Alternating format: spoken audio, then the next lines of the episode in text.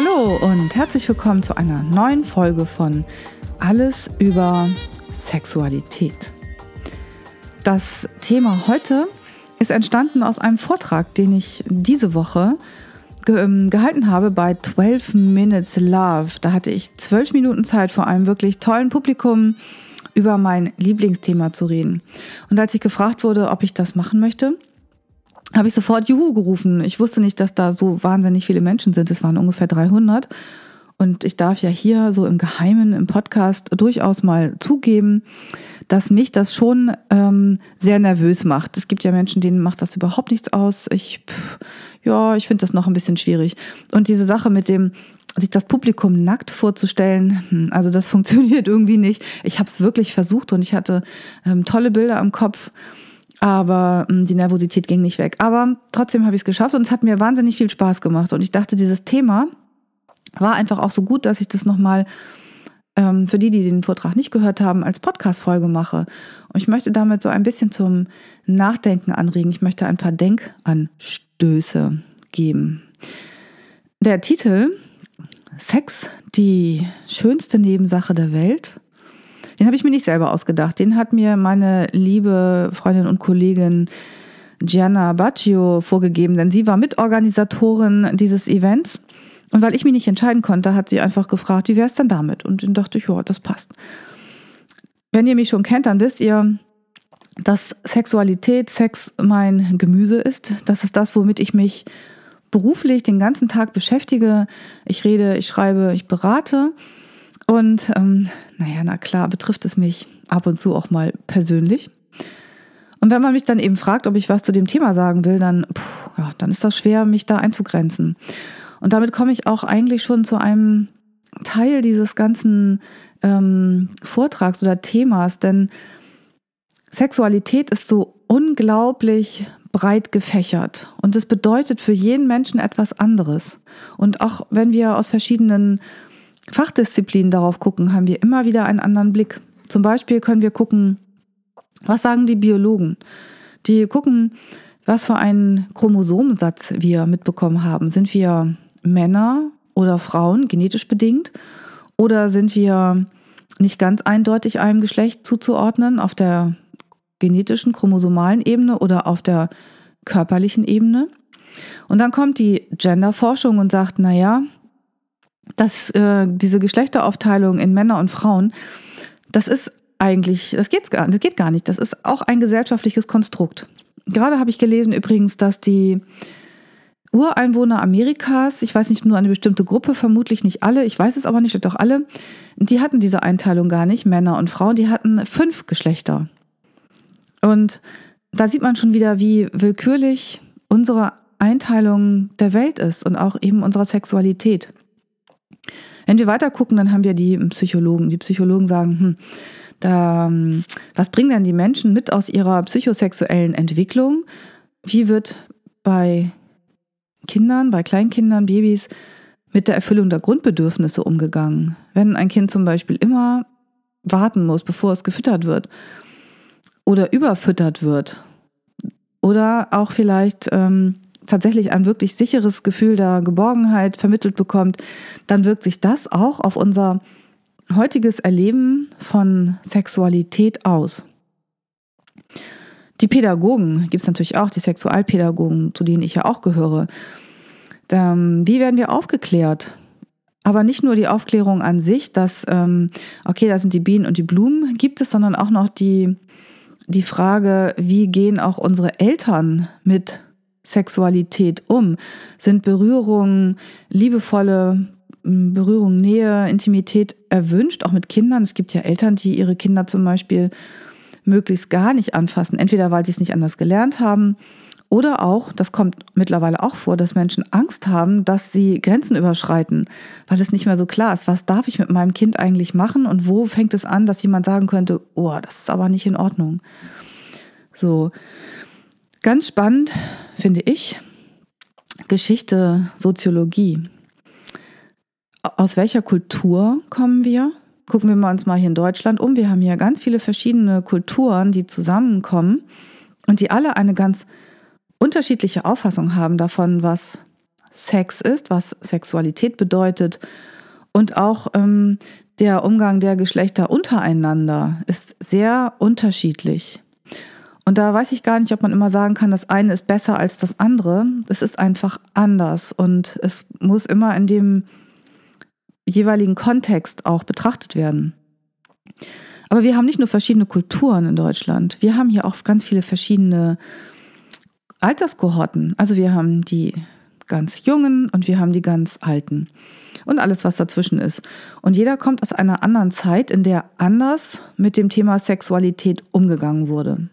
So meine Eltern, Jahrgang 39 zum Beispiel, erzählten davon, dass ähm, ja meine, meine Eltern durften noch nicht mal, als sie schon verheiratet waren, in einem Bett zusammen bei meiner Oma schlafen. Da musste meine Mutter im Wohnzimmer übernachten und die waren schon verheiratet. Und mein Vater erzählte, dass ähm, im Dorf immer einer rumging, ein Dorfpolizist, um zu gucken, ob irgendwo eine Leiter am Fenster vielleicht angelehnt war, um zu gucken, dass da ja keiner reingeschlüpft ist. Das ist die Zeit des Kuppeleiparagraphen, wo Leute, Eltern auch mit einer Anzeige rechnen mussten, wenn sie ihre nicht verheirateten Minderjährigen, vor allem auch Kinder, zusammen äh, übernachten ließen. Das gibt es heute nicht mehr, aber diese Bilder, die die Menschen mitbringen, die spiegeln sich natürlich noch in ihrer Auffassung von Sexualität wieder. Dann gibt es natürlich die, die bleiben dann in dieser Sichtweise und die, die sich verändern, weil sich eben auch die Welt verändert hat und wir mittlerweile eine ganz andere Auffassung von Sexualität haben. Und auch wieder hier ist die Frage, ähm, oder die sage ich, es gibt keinen besser oder schlechter, es ist ein anders. Und natürlich würde man sagen, ja, heute ist viel besser, aber es hat eben auch ähm, heute seine Schattenseiten. Es ist nicht alles immer nur super. Und wenn wir mal die Medienwissenschaften angucken, es gibt in Amerika mittlerweile ähm, einen Studiengang für Pornografie zum Beispiel. Ähm, wir sind viele Menschen sehr beeinflusst von Pornografie. Da kann man noch so ganz genau reflektieren und wissen, dass das, was wir da sehen, nicht echt ist. Dass es ein Märchen ist, dass es Schnitte gibt und äh, dass da retuschiert wird, was das Zeug hält. Trotzdem bleiben diese Bilder irgendwie im Kopf und ähm, lassen so einen Leistungsdruck entstehen. Und zuletzt habe ich noch die Technik zum Beispiel, die Digitalisierung und die Technik. Das Thema, werden wir bald alle Sex mit Robotern haben? So, das sind jetzt nur einige Ausschnitte aus diesem ganzen Bereich, was Sexualität bedeutet. Und damit ist schon mal klar, dass es einfach viele verschiedene Sichtweisen gibt, dass immer auch die persönliche Sichtweise von uns selber mit hineinspielt in unser Bild. Auch wenn wir Studien angucken, wenn ihr sowas lest wie, naja, ähm, in Amerika gab es eine Studie, die sagte, Paare, die einmal in der Woche Sex miteinander hätten, seien die glücklichsten. Wenn sie weniger Sex haben, sind sie unzufrieden und wenn sie mehr Sex haben, dann würde das die ähm, Zufriedenheit nicht weiter verändern. Die würde dann würde halt gleich bleiben. Hintergrund war wohl, wenn ich mich recht erinnere, dass es immer der Blick nach außen ist. Also was machen die anderen? Ah, die haben einmal in der Woche Sex, wir auch. Okay, dann sind wir in Ordnung, dann passt das. Ähm, da muss man halt immer hinterfragen, aus welchem Grund stellen Forscher Fragen, was bringen sie mit? Gerade habe ich auch gelesen, dass es eine ganz neue Erkenntnis gibt äh, in der Sexualforschung in Amerika. Es hieß immer, wenn ähm, Singles Sex haben, so Casual Sex, One-Night-Stands, dann würde das das Grundbedürfnis nach Nähe und Anerkennung nicht erfüllen. Fakt ist wohl, dass die Forscher danach gar nicht gefragt haben, weil sie es vorausgesetzt haben. Die haben einfach gedacht, das kann ja nicht sein, also fragen wir es nicht. Jetzt hat aber mal jemand gefragt und es stellt sich heraus, das stimmt gar nicht. Also, wenn ihr Single seid und Sex habt, dann lasst euch davon nicht beeinflussen. Denn äh, auch das kann durchaus erfüllend sein. Und wahrscheinlich wisst ihr das auch. Oder ihr habt es anders erlebt. Das ist ähm, eben auch wieder absolut subjektiv. Aber wenn man immer hört, etwas sei, aber nicht so, dann ist es schwer, das für sich anzuerkennen. Dann, ähm, daher kommen auch diese ganzen vielen Fragen, die ich immer gestellt bekomme. Ist es normal, dass ich dieses oder jenes mag, möchte, mir wünsche? Weil alle anderen es offensichtlich anders machen. Und das ist dann ganz schwer, zu sich selber zu finden und zu dem zu stehen, was man gerne möchte. Das war jetzt eben einmal kurz so ein Ausflug in diese weite Welt der Sexualität und dahin, dass wir das letztendlich ähm, konstruieren, was wir unter Sexualität, unter Sex verstehen. Und wenn ich nochmal auf den Satz zurückkomme, Sex, die schönste Nebensache der Welt, dann möchte ich unter diesem Aspekt jetzt einmal hinterfragen, was ist denn Sex eigentlich?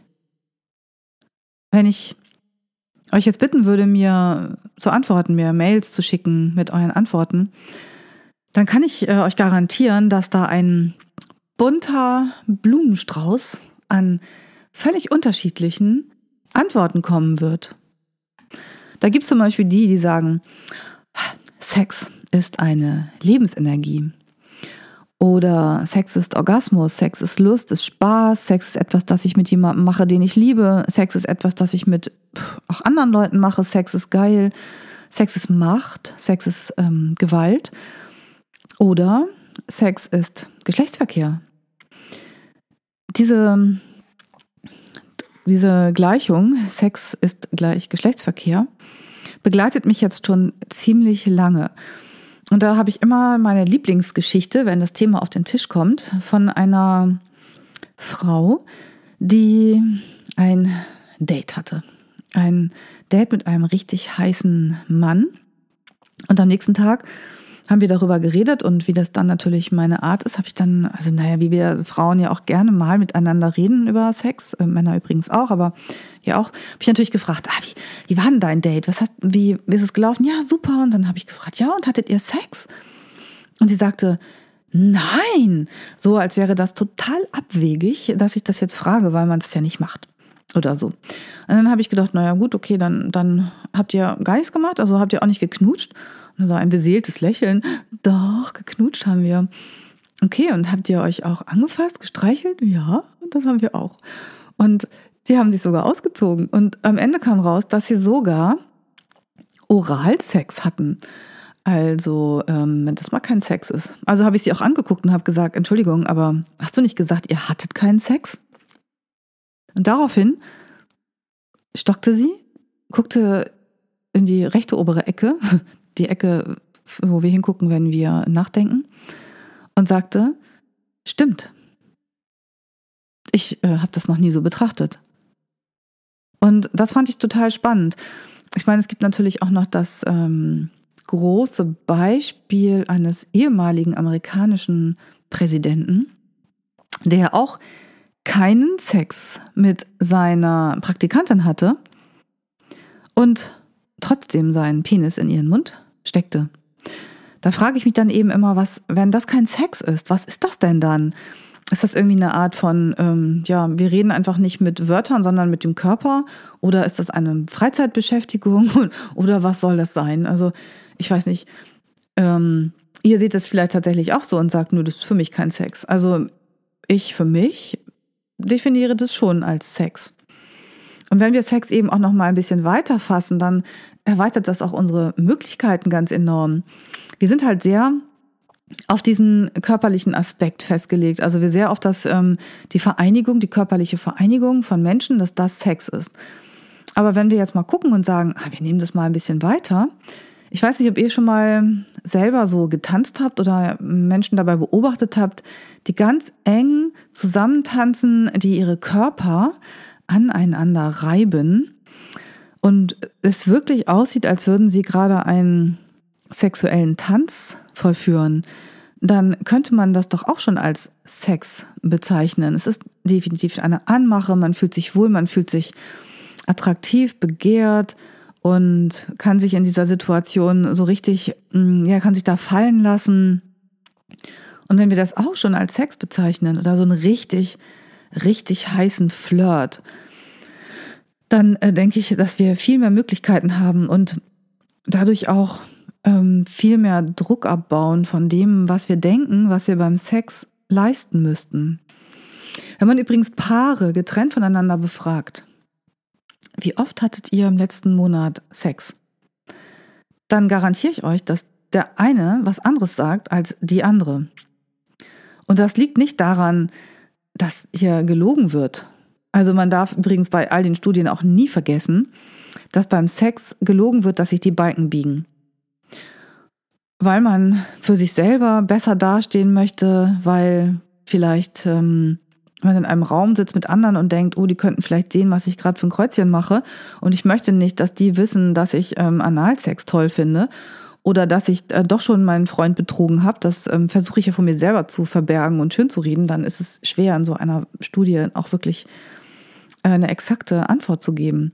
Und dann ist eben die Frage, wie bei diesen Paaren, als was definieren wir denn Sex? Wenn er sagt, für mich ist Sex Kuscheln, Nähe, vielleicht auch Oralsex und sie sagt, na, für mich ist aber Sex nur dann, wenn sein Penis in meiner Vagina ähm, ist oder in meinem äh, Anus, dann, dann haben wir einfach zwei verschiedene Definitionen. Dann ist klar, dass da unterschiedliche Antworten dabei rauskommen. Und dann ist es eben so wahnsinnig spannend, auch mal zu gucken mit Paaren, auch in einer Paarberatung, was sie darunter verstehen und dann auch vielleicht zu gucken, na, vielleicht gibt es da schon so kleine Missverständnisse. Sex könnte man jetzt auch sagen, habe ich ja eben schon gesagt, ist so, ähm, ja, was das, was man mit einem anderen Menschen macht. Was man da jetzt macht, muss man definieren, aber man macht es mit einem anderen Menschen. Allerdings kann man das ja auch mit äh, mehr als einem anderen Menschen machen, mit zwei zum Beispiel. Oder mit dreien oder vieren oder fünfen. Oder alleine. Wenn wir uns alleine mit uns vergnügen und uns ähm, selber befriedigen, also uns ähm, Zufriedenheit schaffen und ähm, eine sexuelle Entladung hervorrufen, ist das dann kein Sex, wenn man jetzt sagt, Sex ist nur Geschlechtsverkehr. Ich glaube aber, dass da die Definition schon bei den meisten ankommt, das ist schon irgendwie Sex. Mit mir selber, aber es ist Sex. Was ist mit Cybersex? Was ist mit Sex, den ich mit meinem Partner, einer Partnerin habe, über die Distanz über das Telefon oder über das Internet oder mit ganz fremden Menschen in irgendwelchen Chats oder wenn ich mir, wenn ich mich selber befriedige, während ich mit jemand anders im Kontakt darüber bin. Also guckt für euch mal, was bedeutet Sex für mich? Dann kommt natürlich auch noch die Frage hinzu, warum habe ich Sex? auch für Paare eine ganz spannende Frage, weil natürlich die meisten sagen ja, weil es Spaß macht oder so. Aber wenn man wirklich mal ganz genau hinguckt, warum wir Sex haben, dann gibt es doch tatsächlich eine ganze Bandbreite an möglichen Antworten. Zum Beispiel kann es sein, Sex habe ich, um meinem Partner, meiner Partnerin, ob fest oder nicht fest, völlig egal, nah zu sein. Ich möchte meine Zuneigung zeigen, ich möchte zeigen, wie attraktiv ich sie oder ihn finde, ich möchte ähm, ein gutes Gefühl haben. Aber es kann auch genauso gut sein, dass ähm, ich Sex haben will, weil ich gerade total gestresst bin. Ich komme von der Arbeit, ist alles total nervig und, und ich will jetzt irgendwie Druck ablassen und ich möchte dafür aber gerne mit meinem Partner irgendwie zusammen sein. Und ähm, habe dann diese Erwartungshaltung, das muss jetzt, muss jetzt auch klappen. Und das ist auch so ein Problem, was dann bei Paaren schnell mal passieren kann, dass nämlich der andere oder die andere sich dann auch nicht wirklich wahrgenommen und gesehen fühlt, weil natürlich sagt, wenn, wenn es bei mir jetzt so ist, dann sage ich halt zu meinem Partner, du, ich muss mal, ich muss jetzt Druck ablassen.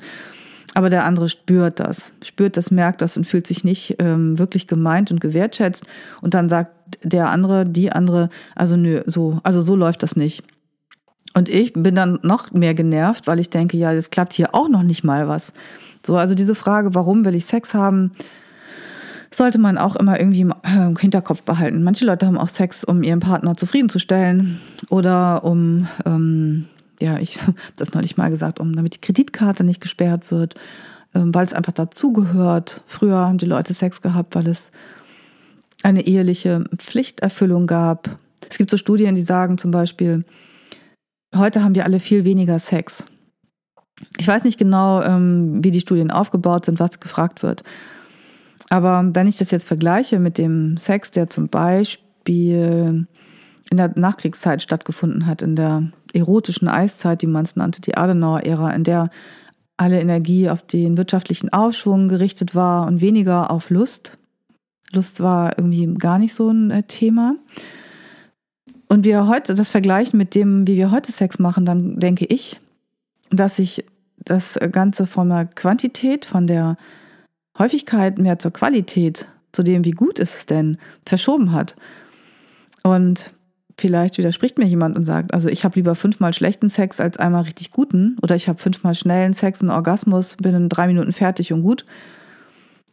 Aber ich bin der Meinung, dass wir heute Sex bewusster erleben, dass wir mehr Möglichkeiten haben und es auch vielleicht mehr zelebrieren und dann ist einfach nicht mehr so oft Zeit für Sex. Dafür haben wir aber, wenn wir ihn haben, mehr Zeit für das Mal.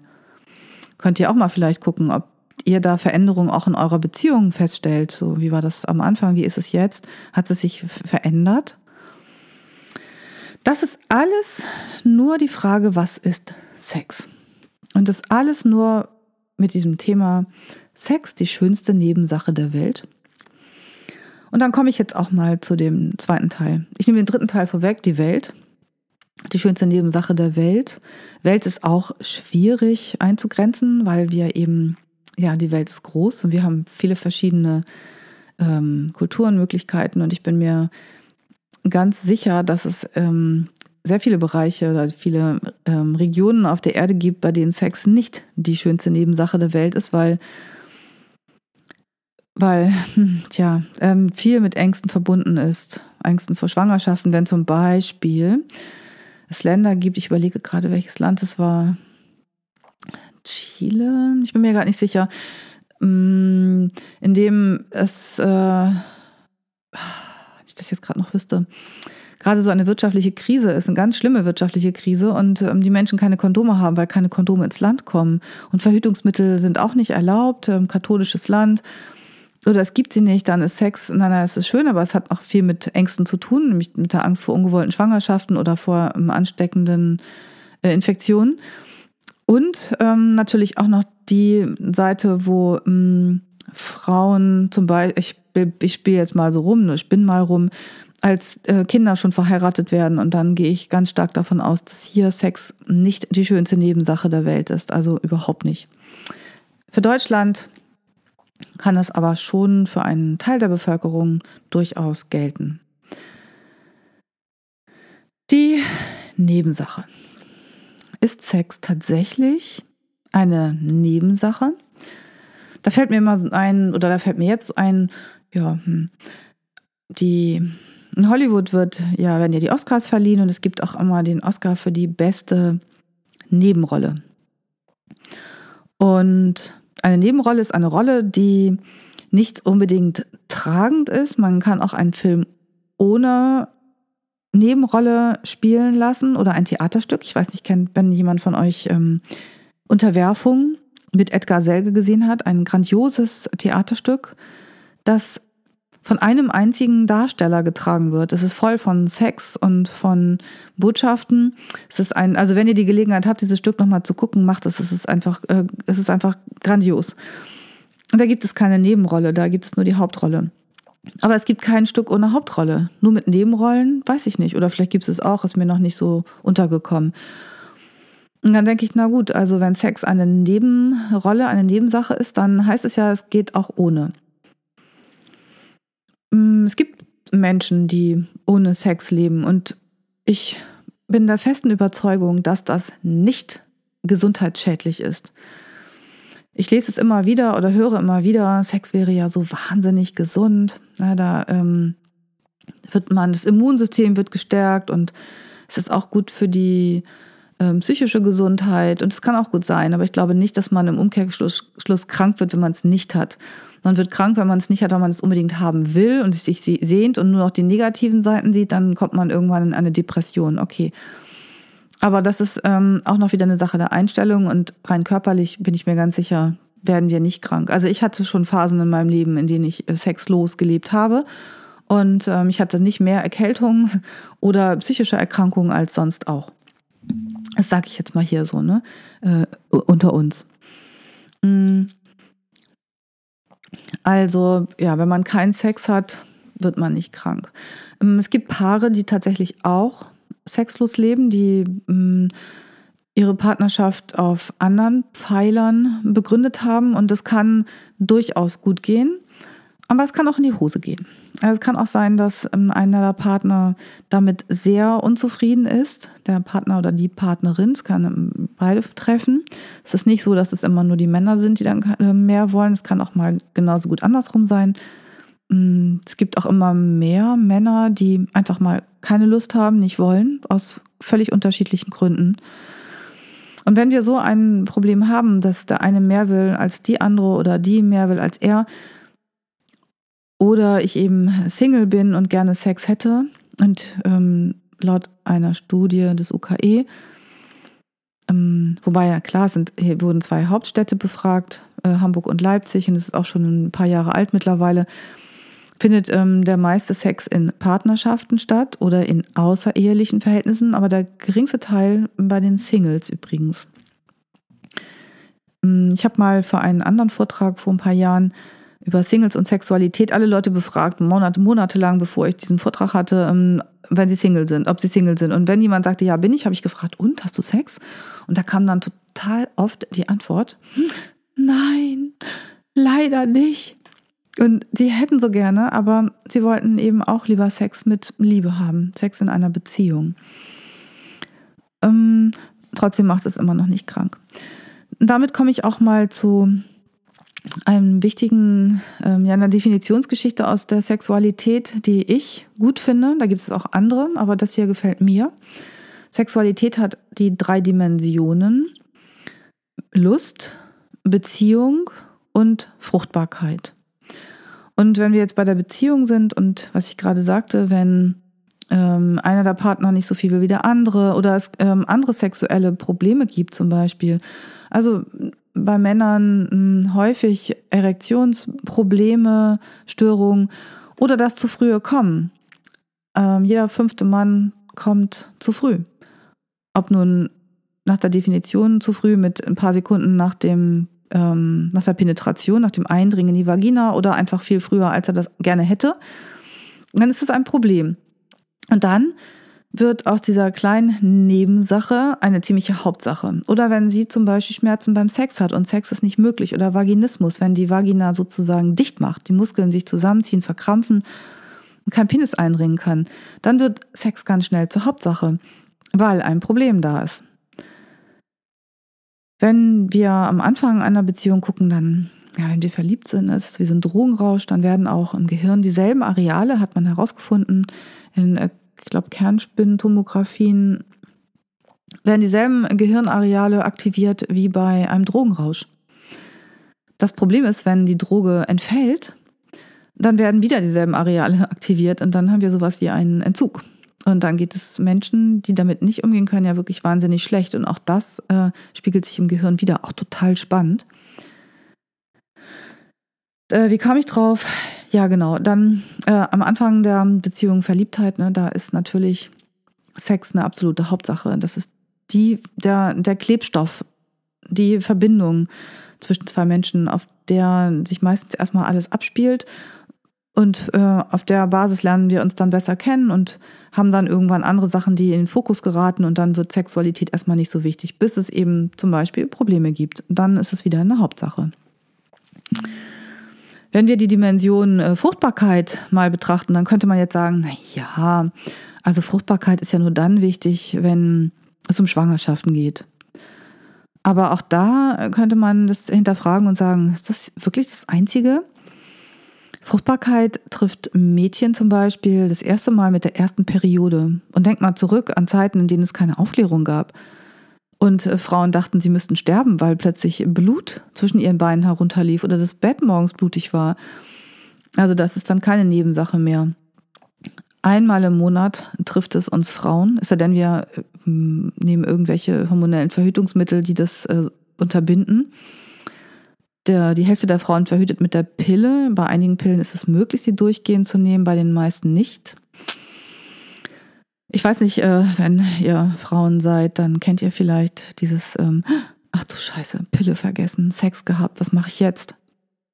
Oder für beide Geschlechter Kondom gerissen, abgerutscht oder gar nicht verwendet.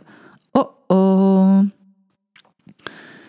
Fruchtbarkeit ist auch wichtig, wenn es ja um Schwangerschaften geht. Einmal die Seite der Schwangerschaftsverhütung und dann aber auch die Seite der Schwangerschafts, ähm, was ist denn das Gegenteil eigentlich? Schwangerschaftsverhütung, Schwangerschaftshervorrufung. Äh, Schade, fällt mir gerade kein äh, witziges Wort für ein.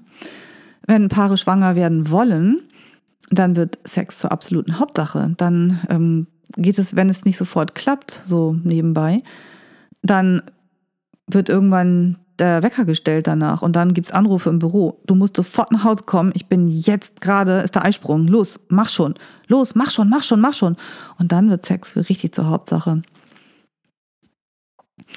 Jeder fünfte Mann in Deutschland kommt zu früh, habe ich gerade gesagt. Und jedes fünfte Paar in Deutschland bleibt ungewollt kinderlos.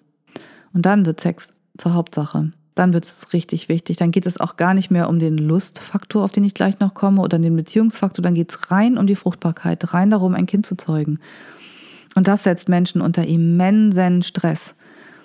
Abgesehen davon, dass es dann ja noch die ähm, künstliche Befruchtung gibt. Und auch das ist ähm, für Paare ein wahnsinniger Stress, aber auch vor allem für Frauen, weil mit Hormonen nachgeholfen wird. Und ähm, ja, da habe ich schon viel drüber gesprochen mit Frauen. Es ist schon wirklich eine, eine sehr schwere Zeit. Und gerade wenn es dann nicht funktioniert, an diesem Thema können Beziehungen tatsächlich auch zerbrechen. Manche Paare schaffen es dann trotzdem zusammen zu bleiben und ähm, einen anderen Sinn im Leben zu finden.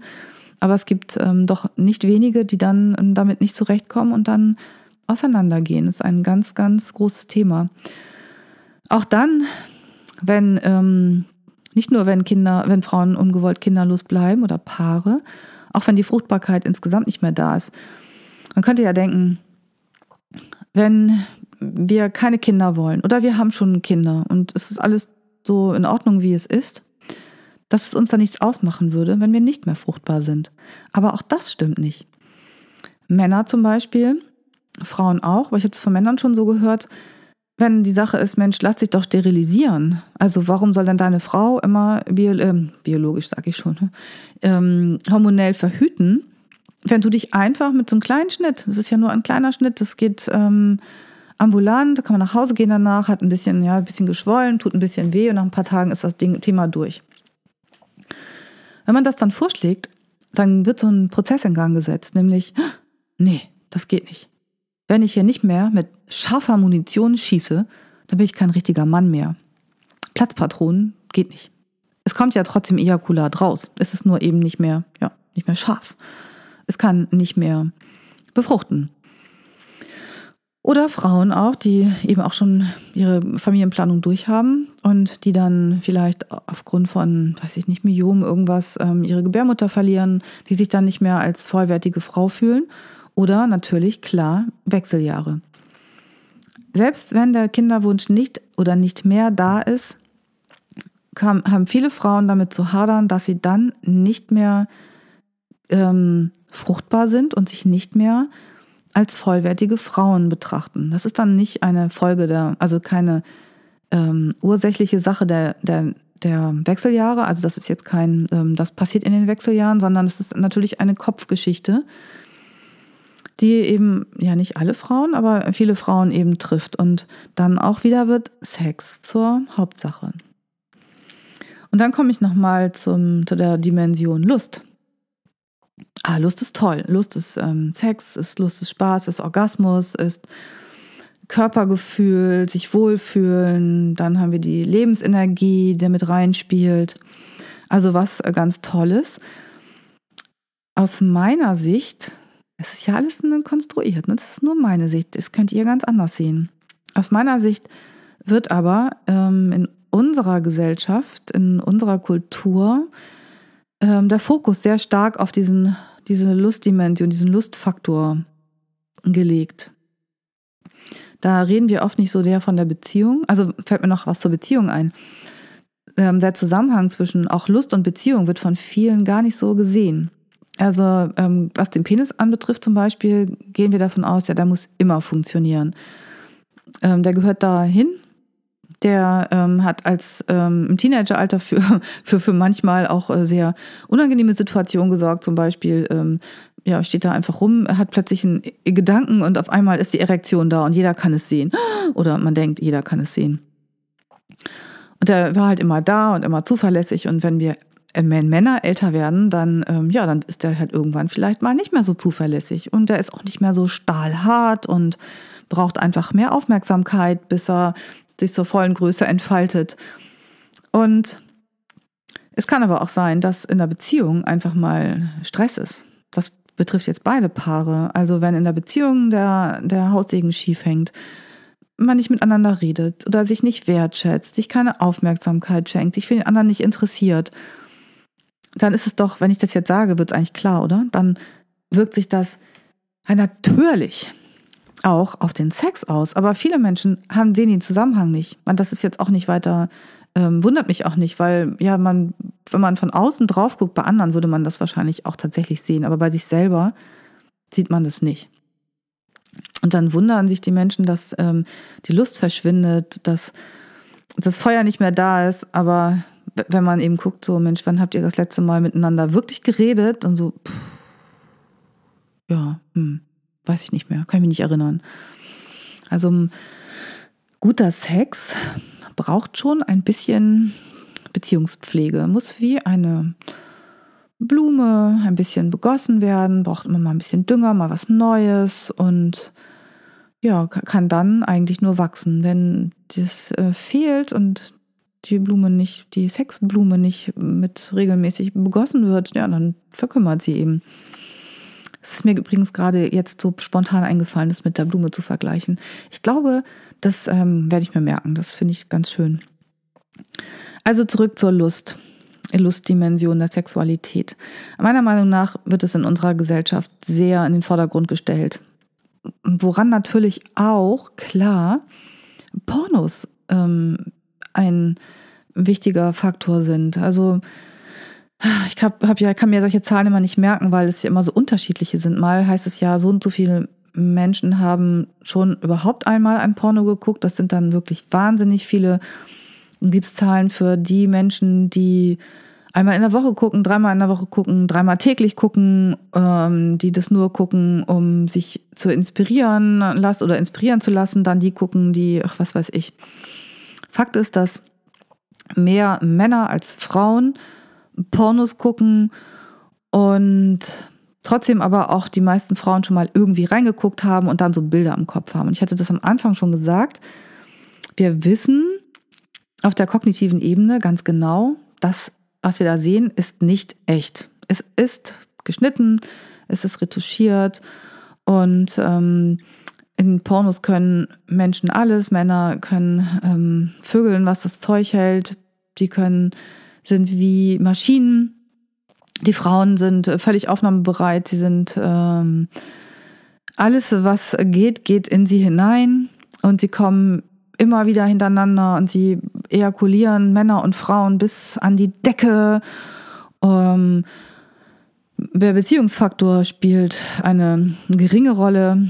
Ähm, wenn ich jetzt sage, da liegt Stroh, dann wissen viele, was damit anzufangen. Die, die es nicht wissen, ich habe jetzt auch nur einmal kurz angeguckt, so ein Porno und der einzige Satz, glaube ich, ist, da liegt Stroh.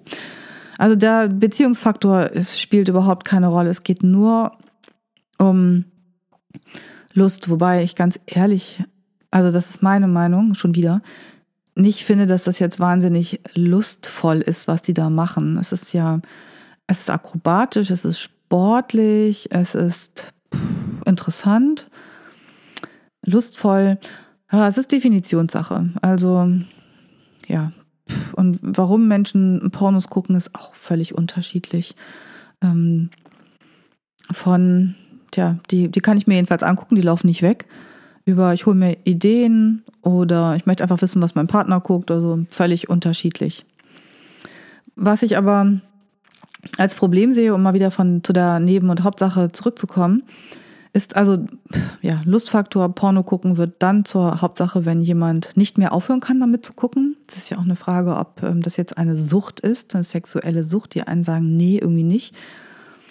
Die anderen sagen, ja, ist ganz klar, ein Suchtfaktor, es erfüllt die Bedingungen für Sucht, nämlich zum Beispiel den Konsum nicht, ähm, nicht mehr bestimmen zu können, also nicht mehr über Anfang, Ende und die Menge des Konsums Ähm, es müsste immer mehr sein. Also Männer, nicht alle, aber einige, die dann, die in diesem, in diesem Sog sind, äh, berichten halt davon, dass sie immer mehr brauchen. Es muss immer härter werden, immer besonderer. Andere bleiben vielleicht auch bei dem, was sie ähm, gut finden. Ähm, es schränkt teilweise auch ähm, das soziale Umfeld etwas ein. Wenn jemand halt wirklich immer nur noch Pornos gucken muss, dann ist es schwierig, ähm, mit anderen Menschen was, Menschen was zu machen. Und manchmal passiert es eben auch, dass Leute tatsächlich ihren Job verlieren, weil sie es nicht lassen können und auf der Arbeit zum Beispiel Pornos gucken müssen. So, das sind so, so ein paar der Kriterien zum Thema Sucht. Und ähm, dann, wenn jemand so drauf ist, dann wird Sex zur absoluten Hauptsache. Dann wird es, kann es sogar tatsächlich ähm, ja, lebensbedrohlich sein, aber vor allem auch, es kann halt das Leben bedrohen, also das gewohnte Leben durch zum Beispiel eben Arbeitslosigkeit oder so. Soweit muss es jetzt ja noch gar nicht gehen. Ähm, aber Pornografie, also ihr merkt schon, ich bin nicht so ein großer Fan davon. Ich finde es ähm, tatsächlich sehr, man sollte das schon hinterfragen. Ich finde es auch gut, dass es mittlerweile ähm, auch andere Pornos gibt, ähm, auch Pornos für Frauen. Da gibt es ja mittlerweile Regisseurinnen, die da ganz tolle Sachen machen. Frau, ja, mir gefällt das mit dem Frauenbild einfach nicht. Es ist einfach so, ich, ja, ist, ist, halt so, ne? Ähm, Pornos oder auch, ähm, ja, nicht nur das, auch nicht auch Medien, auch Filme, Hollywood-Filme, wo es, wo es immer so toll aussieht. Ähm, ich habe jetzt gerade zu, zufällig Angelina Jolie und Brad Pitt aus irgendeinem Film im Sinn. Wenn die im Film dann Sex haben, in so, solchen Hollywood-Filmen, dann, sie küssen sich, sie landen im Bett und dann ähm, geht es auch relativ schnell an den Geschlechtsverkehr und hinterher sind sie beide glücklich. So, natürlich gibt es auch andere Filme mittlerweile, ähm, aber das ist so, so das Hauptbild, was dann auch zu transportieren scheint. Das ist ganz einfach. Ähm, diese Filme enden dann ja auch immer da, wo sie sich kriegen und sie zeigen nicht, was danach passiert. Ähm, das ist auch ganz gut so vielleicht. Aber andererseits haben wir halt diese Bilder im Kopf. Und wenn wir das nicht kriegen, wie das da ist, und wir träumen aber von der großen romantischen, lebenslangen Liebe mit dem Mann, der Frau, die, mit der und dem wir alles teilen und ah, mm, und das klappt nicht, dann wird Sex wieder zur Hauptsache. Oder der ganze Druck, der aufgebaut wird. Also sowohl für Männer als auch für Frauen. Also wir haben diese Bilder, ich komme jetzt mal auf den Porno zurück, der Männer, die immer können und so lange können, wie sie wollen. Das ist in der Realität oft nicht so, aber es wird dieser Druck aufgebaut und es entstehen auch wieder so Glaubenssätze, nämlich zum Beispiel der Glaubenssatz von Männern, ich muss immer können, ich muss immer Lust haben. Und es ist nicht so, Männer können nicht immer und Männer haben auch nicht immer Lust. Wenn das dann passiert, aber sie diese Bilder im Kopf haben, dann denken sie, mit ihnen stimmt was nicht.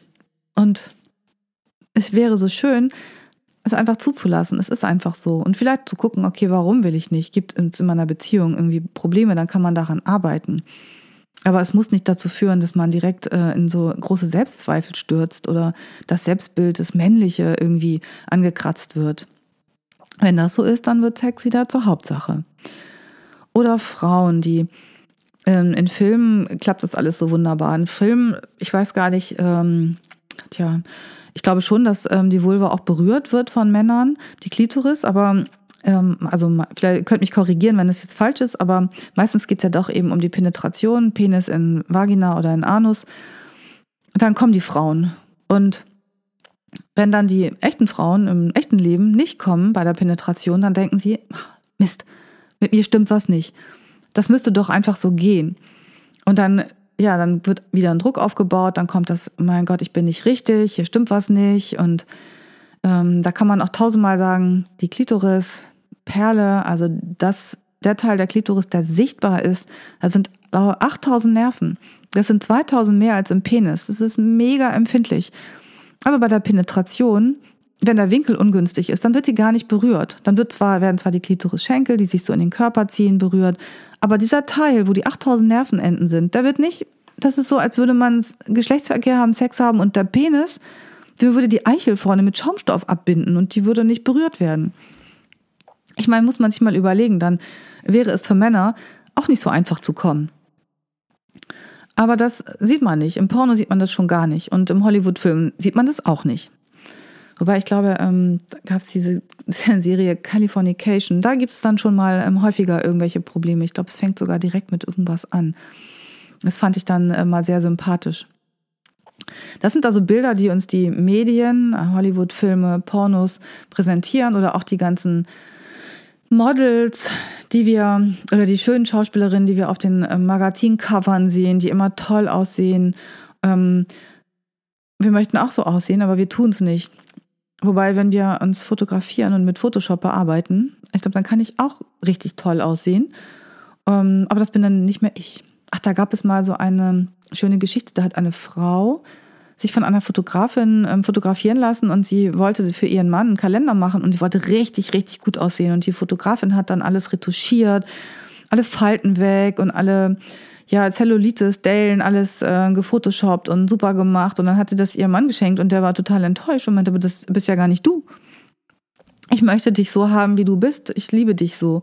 Und das fand ich auch so wahnsinnig sympathisch. Und ja. Also wenn jetzt eben durch Medien so der Druck aufgebaut wird und wir immer das Gefühl haben, nicht richtig zu sein, nicht richtig zu funktionieren, nicht die Leistungen ähm, zu erfüllen zu können, von denen wir glauben, dass wir es müssten, dann kann Sex äh, durchaus von der Nebensache zur Hauptsache avancieren. Und ja, das finde ich ganz wichtig, dass man darüber mal, mal nachdenkt. Also Sex, die schönste Nebensache der Welt, habe ich jetzt ein bisschen auseinandergepflückt. Also ne? Sex, was ist Sex? Was bedeutet Sex für euch, für jeden Einzelnen, jede Einzelne von uns? Ist es ähm, tatsächlich der Geschlechtsverkehr? Könnte ich das vielleicht, wenn es so ist, mm, erweitern. Also habe ich Lust dazu, zu sagen, für mich ist jetzt Sex doch auch noch ein bisschen mehr. Es wäre eigentlich ganz schön aus ähm, sexualtherapeutischer Sicht, auch weil dann einfach mehr Möglichkeiten da sind, auch den Körper wahrzunehmen. Ich will jetzt ja nicht weiter mit meinen Schubladen kommen, aber doch tue ich doch. Ähm, Männer zum Beispiel, da kommen diese Bilder, die sie im Kopf haben. Was ist Sex und wie habe ich zu funktionieren? Und dann richtet sich die ganze sexuelle, erotische Aufmerksamkeit auf den Penis.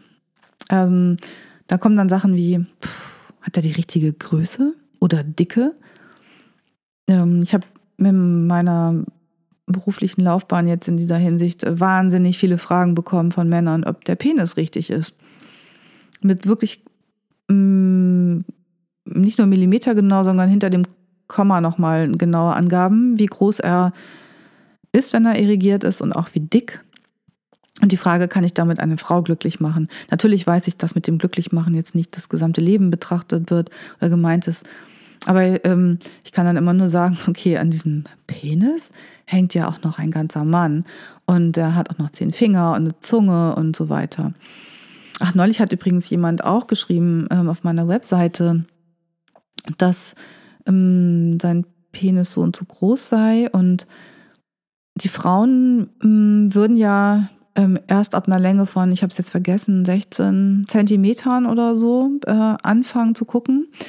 Da habe ich nachgedacht, also das ist, also ich kenne das nicht. Ich habe noch nie darauf geguckt, vorher gefragt, wie groß ist denn dein Penis? Vielleicht war ich erfreut über die Schönheit dieses Körperteils, aber ich habe mich einfach gewundert, bis ich darauf gekommen bin, ich habe den Gedankengang nicht gehabt, ähm, auf ähm, Seiten für sexuelle Kontakte. Ich meine, da ist natürlich klar, da geht es ja nur um Sex und da werden dann solche Fragen gestellt. Da wird dann auch genau geguckt, Männer ja auch die Brüste müssen welche Körbchengröße haben und Charma ja, nein oder welche Frisur oder was weiß ich, alle sexuellen Vorlieben. Da können natürlich Frauen durchaus ihre Wünsche hinschreiben. Aber wenn jetzt zwei sich kennenlernen und sich verlieben, dann ist die, kommt es auf so ein paar Zentimeter mehr oder weniger letztendlich ähm, nicht an. Also dann ähm, kann der Mann die Frau sehr wohl glücklich machen, auch wenn er seiner Meinung nach zu wenig Zentimeter hat. Zu wenig Zentimeter können auch durchaus für bestimmte Sachen, Praktiken gut sein. Ähm, jetzt bin ich ein bisschen vom äh, Thema abgekommen, glaube ich. Wo habe ich angefangen? Ähm, was Sex, genau, Sex erweitern. Also weg vom Penis ähm, Männer, geht weg von, nur von eurem Penis, guckt auch Sex. Ne? Euer ganzer Körper ist ein Sexinstrument. Nicht nur könnt ihr eure Finger, eure Zunge mit einbeziehen, ihr könnt auch selber genießen. Ihr könnt auch ähm, Berührung genießen. Und es ist ganz schön, auch mal sich einfach Zeit zu nehmen und den anderen wirklich zu erkunden. Mit, auch mit Materialien zum Beispiel. Wirklich sich mal die Zeit zu nehmen und sich hinzulegen und einfach zu genießen mit, mit, ja, das ist so ein Klischee, aber das ist wirklich schön. Mit einer Feder ganz langsam, wirklich in Zeitlupe über den Körper zu gehen oder vielleicht mit einem Massagehandschuh oder ähm, mit einer Perlenkette über den Körper zu rutschen, mit einem Tuch, ein Tuch ganz flächig über den Körper zu ziehen. Das sind einfach, einfach wunderschöne Erlebnisse und es sensibilisiert die Haut und, und ähm, ja, öffnet einfach den Horizont für den eigenen Körper, für die Lust, für die Erotik. Ist auch beziehungsfördernd, sich Zeit füreinander zu nehmen. Also ja, kann ich natürlich für beide Geschlechter ähm, nur empfehlen. Ja, geht einfach in euch und guckt mal, was ist Sex für mich?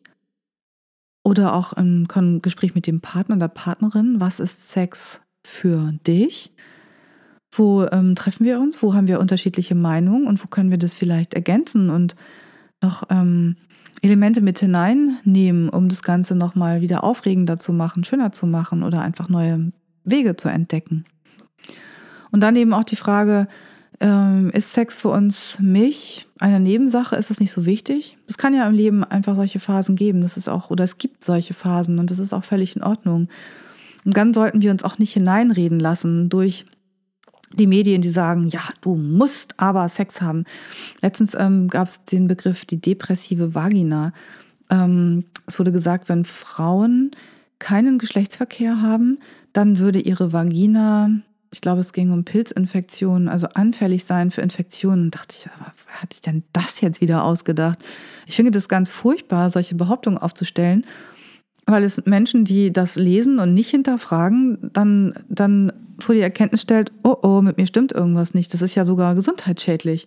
Und das ist es nicht. Also lasst euch davon nicht beeindrucken, wenn ihr gerade keinen Sex habt, weil Partner, Partnerin nicht da, keine Lust auf ähm, One-Night-Stands, Casual Sex, keine Lust auf, hm, auch vielleicht nicht, nicht mal auf Selbstbefriedigung. Also auch das ähm, muss keiner machen. Es ist nicht sowas wie ähm, Sport ist gut für den Körper und Selbstbefriedigung gut für die Lust.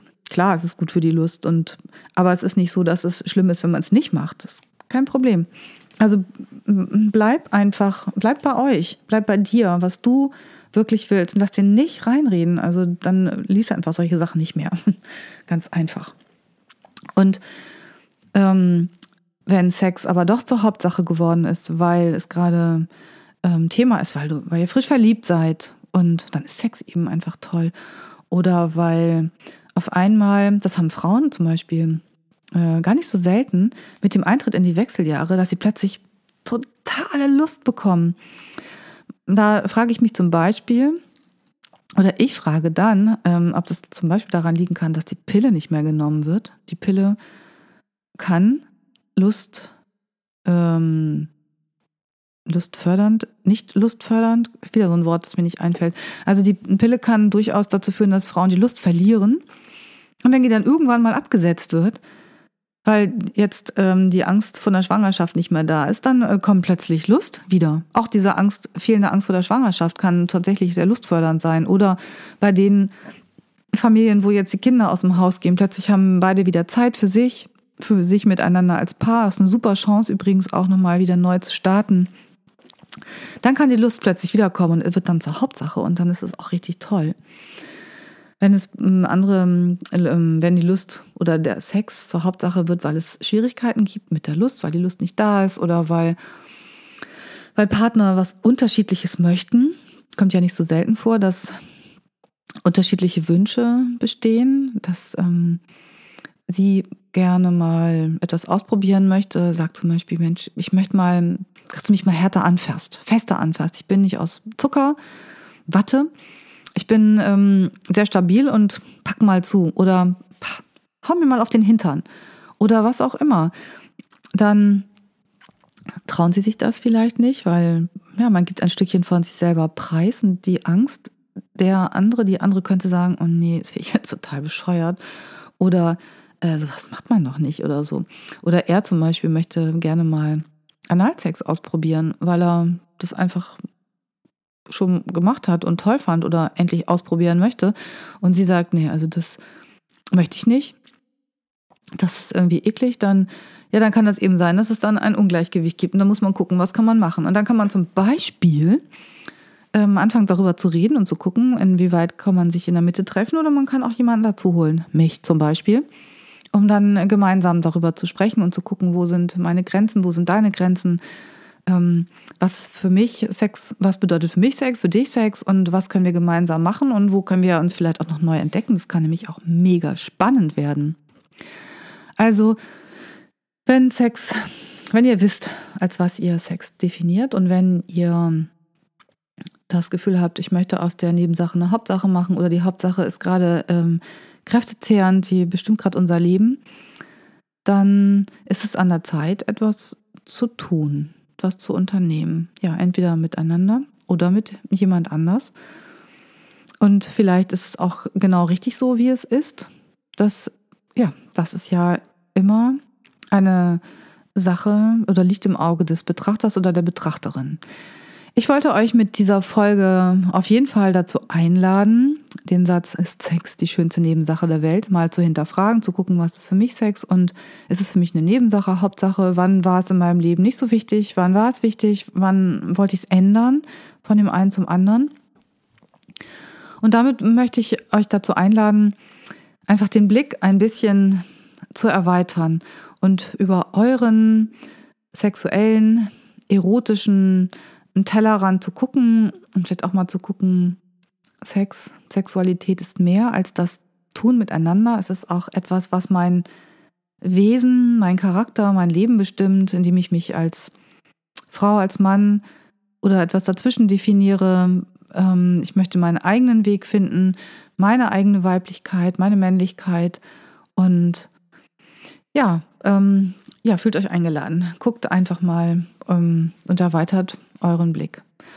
Und damit bin ich auch am Ende der Folge angelangt. Ihr könnt Fragen stellen an anja.die-sexualität.de mit AE. Ähm, wenn ihr selber ein Anliegen habt, eine Frage, könnt ihr das natürlich auch gerne schicken und ihr könnt auch ein bisschen auf der Seite gucken, www.die-sexualität.de mit AE. Ähm, vielleicht noch ähm, die anderen Podcast-Folgen anhören und dann gibt es auch noch meine Seite www.anjadreves.de, falls es ähm, Redebedarf gibt. Und jetzt wünsche ich euch eine schöne Zeit. Tschüss.